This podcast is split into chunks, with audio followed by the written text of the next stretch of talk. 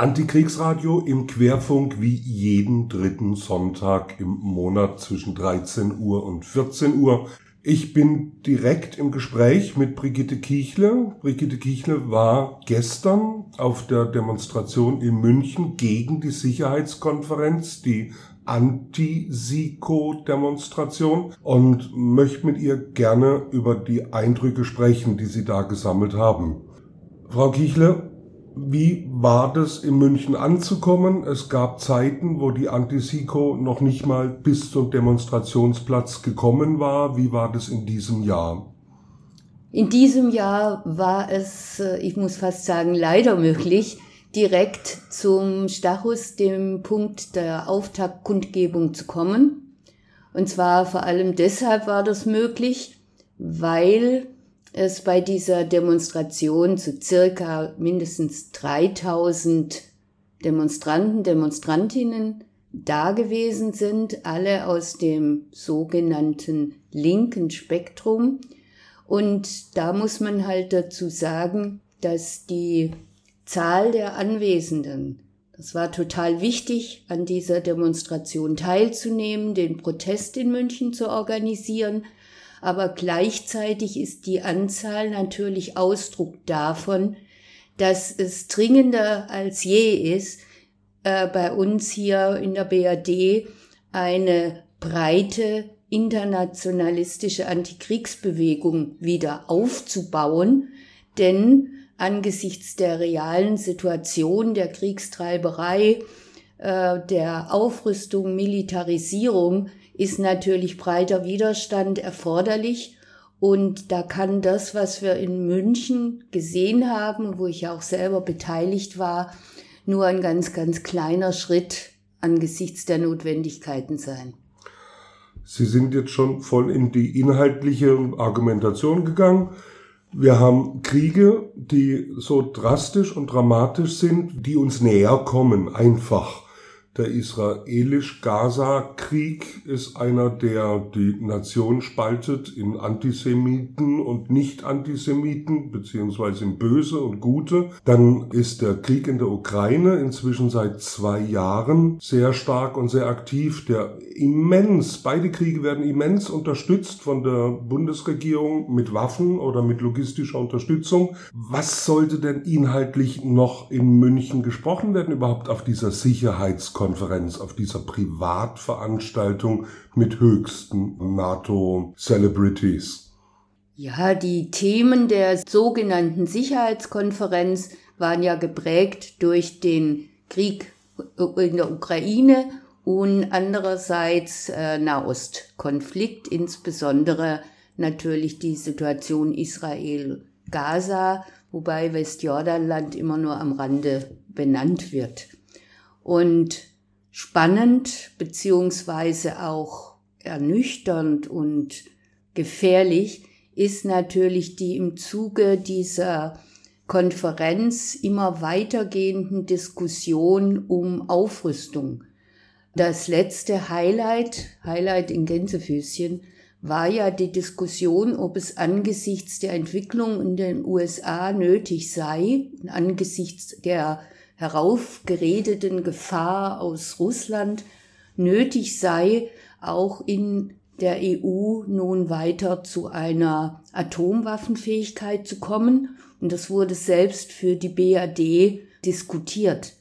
Natürlich wird abgewiegelt, aber wir kennen die Debatten ja. Wenn sowas schon mal in die Diskussion geworfen wird, dann geht's in die Richtung auch weiter.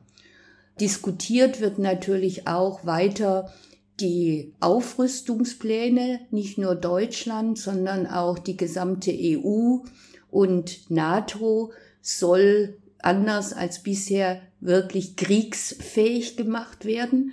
Da wird nicht mehr darüber diskutiert, letztendlich über Verteidigung, sondern da wird darüber diskutiert, wie man letztendlich auch Angriffskriege führen kann, wobei ganz gezielt Verteidigung und Angriffsfragen vermischt werden, so dass man das gar nicht mehr so richtig trennen kann.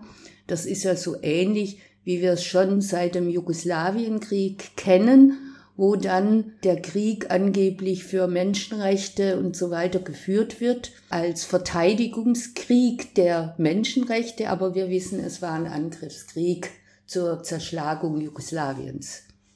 Frau Kichle, Sie haben gesagt, es waren nur 3000. Mhm. Eigentlich hätten wir viel, viel mehr gebraucht. Das ist meine Ansicht übrigens auch. Die sich entschieden gegen Atombewaffnung wenden, die sich entschieden für Friedensverhandlungen einsetzen, die sich entschieden für Waffenstillstand einsetzen.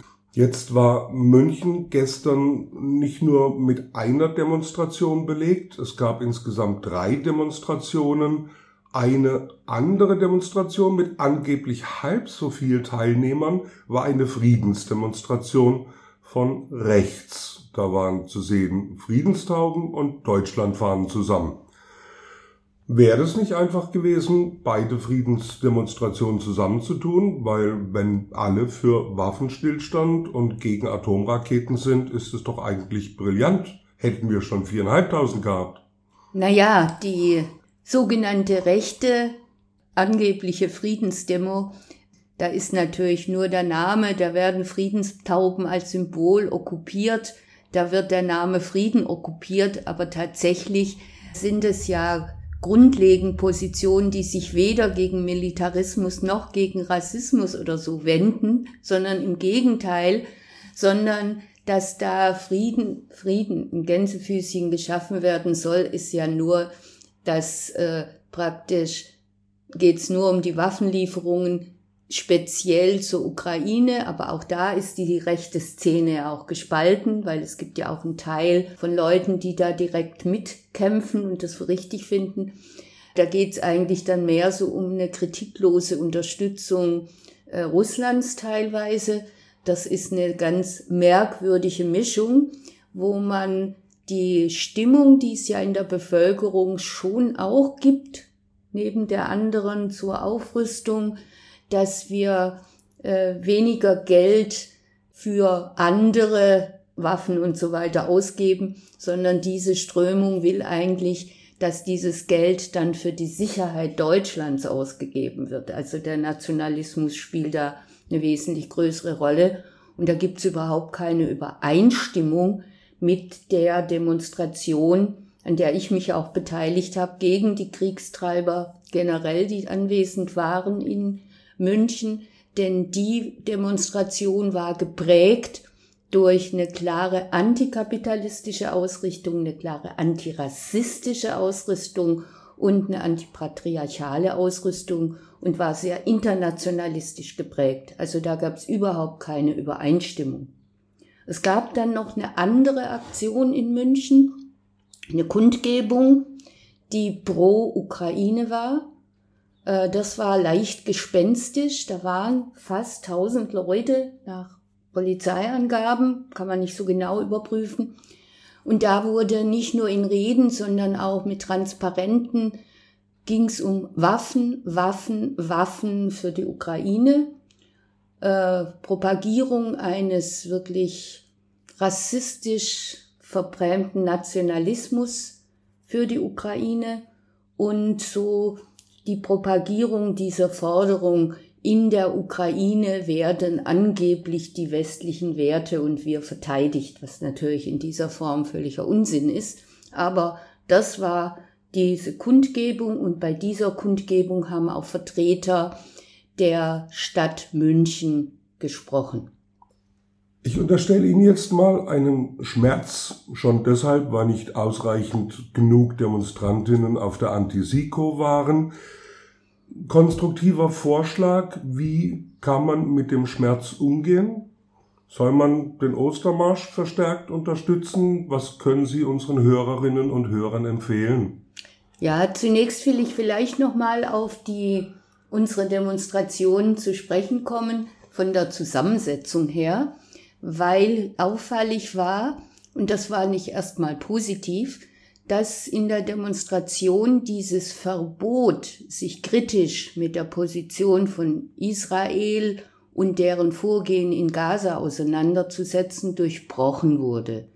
Denn die Demonstration war geprägt durch dieses Thema und insbesondere die palästinensische Community hatte auch gesondert mobilisiert und fast, fast die Hälfte dieser Demonstrationsteilnehmenden gestellt, wobei auch in den anderen Blogs, vor, äh, vor allem linker Organisationen, auch äh, der Vertreter hier türkischer linker Organisationen zum Beispiel oder auch griechische Linke und so weiter, auch Palästina ein Thema gewesen ist.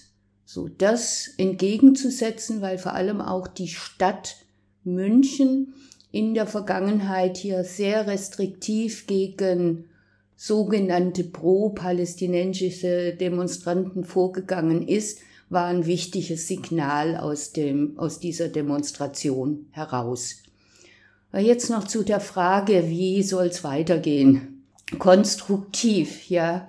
Natürlich ähm, sind angesichts der Situation jetzt die Ostermärsche sozusagen der nächste Termin, wo es wichtig ist, äh, Position zu zeigen.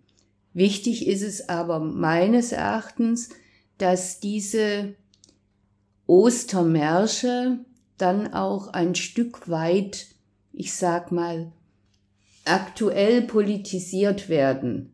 Denn in der Vergangenheit waren das dann oft, und das zeigte sich dann auch an den Teilnehmerinnenzahlen, so Traditionstermine, der Ostermarsch, und da geht man für Frieden auf die Straße, aber Frieden ist ja wesentlich mehr als die Abwesenheit von Krieg. Das heißt, auch die Systemfrage muss dann bei diesen Demonstrationen gestellt werden. Und das ist natürlich dann Aufgabe von jetzt nicht nur traditionell sich verstehenden Linken, sondern von einer aktiven Linken, die auch eingreifen will in politische Prozesse, ähm, sich genau dazu beteiligen und Inhalte zu setzen. Das ist eine Seite.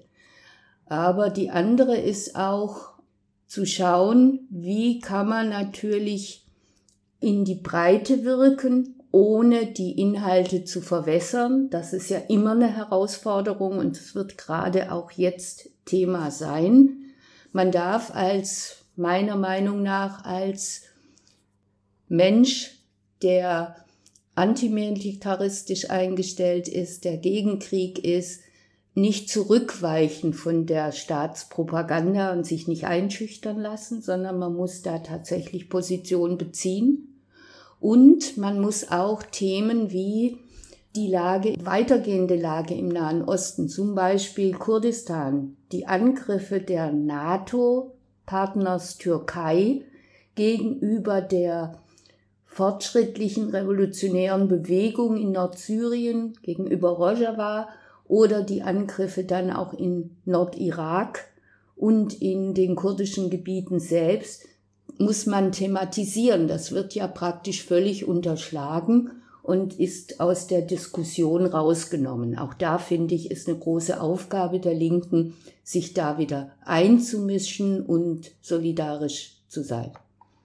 Frau Kiechle, vielen Dank für Ihre Eindrücke aus München. Vielen Dank für Ihre konstruktiven Vorschläge für die Friedensbewegung. Und ich wünsche in Ihren Einsätzen Ihnen möglichst viel Erfolg. Dankeschön. Danke. Wir, ich denke, wir kommen in den nächsten Aktionen voran.